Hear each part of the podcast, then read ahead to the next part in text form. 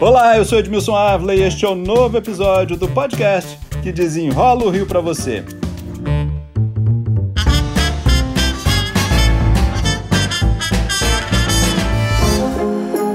Nos últimos três anos, você deve ter ouvido falar muito na gente do regime de recuperação fiscal do Estado. Foi a medida que salvou as contas do Rio. Em 2017, o governo do Estado não tinha caixa para pagar salários de servidores e muitas outras despesas. Faltava dinheiro até para abastecer os carros da polícia e comprar remédios para os hospitais. Com o regime, o Estado deixou de pagar as dívidas e ganhou um fôlego. A SEDAI foi dada como contragarantia de um empréstimo de 2 bilhões e 900 milhões de reais. Agora, um decreto do presidente Jair Bolsonaro regulamentou um novo plano de ajuda federal, que pode durar até 10 anos. Será que é bom? Não é? Como será? O assunto é complexo e é por isso que o Desenrola Rio existe, né? Para explicar, eu convidei o secretário estadual da Fazenda, Guilherme Mercedes, a quem eu já agradeço pela atenção aqui para a gente desenrolar tudo isso. Vamos começar a explicar aí esse regime qual é a diferença de um para o outro? Olá, Edmilson, sempre um prazer estar com você. Acho que a grande diferença é grande. Eu diria que a principal diferença vem no prazo. O outro regime era muito apertado e aí a gente tinha uma concentração de pagamento de dívida muito grande para o Estado do Rio. Pra você ter uma noção, estavam previstos 60 bilhões de reais a serem pagos até 2023 e isso é equivalente ao orçamento do ano inteiro do Estado do Rio de Janeiro. E isso, obviamente, inviabilizaria a prestação de serviços públicos essenciais nas áreas de saúde saúde, educação, segurança pública. Esse plano agora ele dá 10 anos de prazo para o Estado do Rio de Janeiro. Então é o tempo suficiente para a gente programar reformas, ajustar a casa e conseguir prestar melhores políticas públicas para a população. Você vai conseguir espaçar o seu pagamento, é isso? Exatamente. O plano prevê um alongamento da dívida por 30 anos, ou seja, o pagamento da dívida do Rio agora vai ser até 2051 e durante 10 anos a gente tem no primeiro ano fica praticamente sem pagar dívida e depois vai aumentando de 10 em 10% devagarzinho até chegar no final do décimo ano. Bom, a gente tinha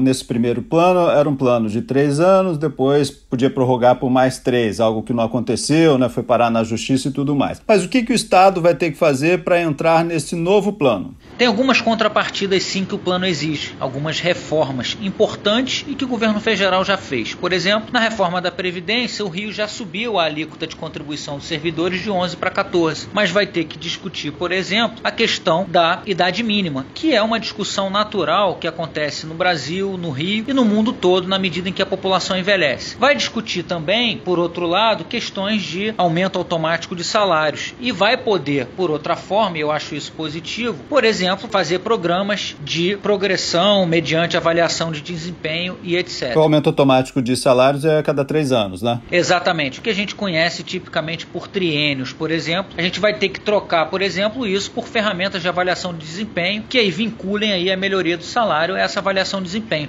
Nada mais natural e até desejável na busca pela eficiência do setor público. Você vai poder fazer concurso novamente? Eu diria que esse é um dos grandes benefícios do novo plano, Edmilson.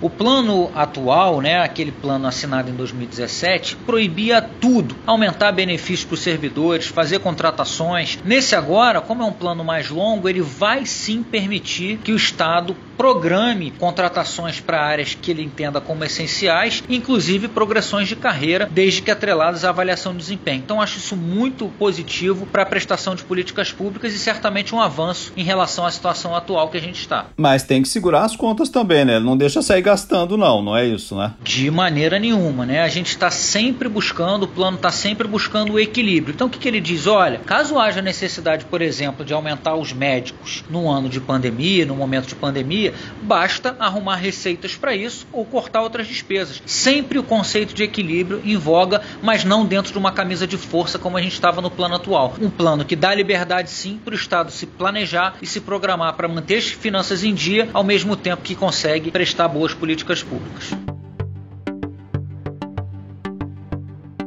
Qual o tamanho da nossa dívida, ou melhor dizendo assim, que dívida que vai estar nesse novo plano? Praticamente todas as dívidas do Estado vão estar nesse novo plano e a gente está falando que hoje o Estado tem mais de três vezes a sua receita em dívida. Ou seja, se eu pegasse um orçamento do Estado durante três anos consecutivos, não prestasse nenhum serviço público, eu destinaria tudo isso para dívida pública. Ou seja, de fato a gente precisa de um plano de refinanciamento. Caso contrário, essa dívida é impagável. Vou tentar botar um número aí. Então, mais ou menos 180 bilhões, é isso? Exatamente, Edmilson. São mais de 180 bilhões de reais. Então, tudo isso faz parte desse novo pacote. Vocês apresentam ao governo federal? Exatamente. Nós vamos ter que apresentar todas as dívidas que devem ser refinanciadas e apresentar isso ao governo federal para que elas sejam esticadas por esses próximos 10 anos. Bom, o governo federal aceitando, qual é o próximo passo? Tem que pedir também autorização para a Assembleia Legislativa?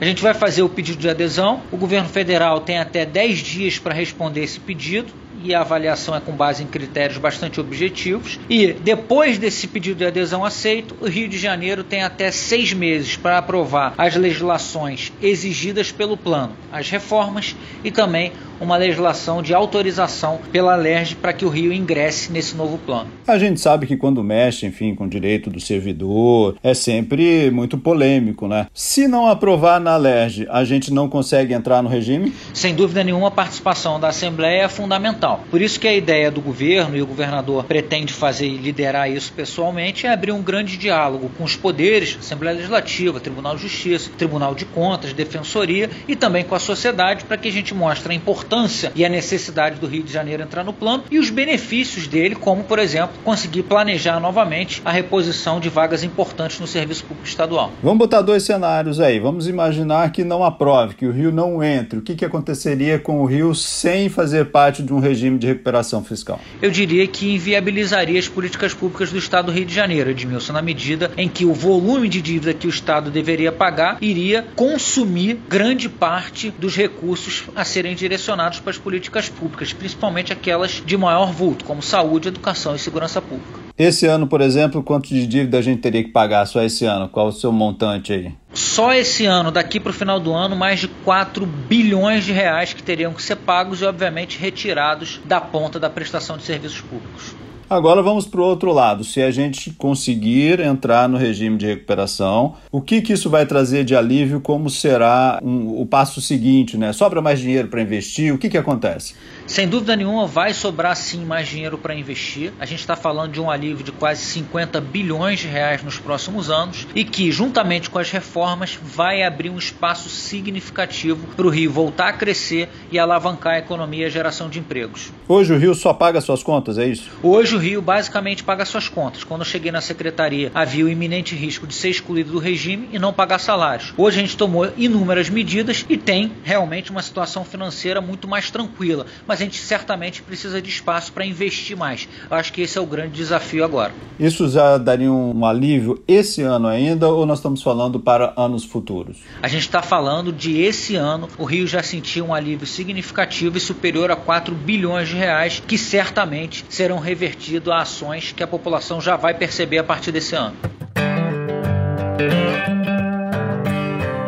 Que, que vai ser decisivo para que o Estado entre nesse novo regime? Quais os próximos passos importantes aí nesses próximos dias? Além do pedido formal, acho que o diálogo com os demais poderes e a sociedade vai ser o fundamental para a gente construir não só a entrada do Rio de Janeiro, mas também construir o futuro do Rio de Janeiro com base nesse novo plano de 10 anos. Impossível olhar para o Rio de Janeiro sem uma ajuda federal agora. Nesse momento é impossível visualizar o Rio de Janeiro sem uma ajuda federal. O nosso grande desafio desafio é sair desses 10 anos sem precisar da ajuda da União e caminhando com as próprias pernas. Guilherme Mercedes, secretário estadual da Fazenda, muito obrigado pelas explicações aqui. Eu que agradeço, Edmilson. Um grande abraço. Este podcast foi editado e finalizado por Lucas von Seehausen. E eu, Edmilson Ávila, toda semana desenrola um assunto aqui para você. Até o próximo.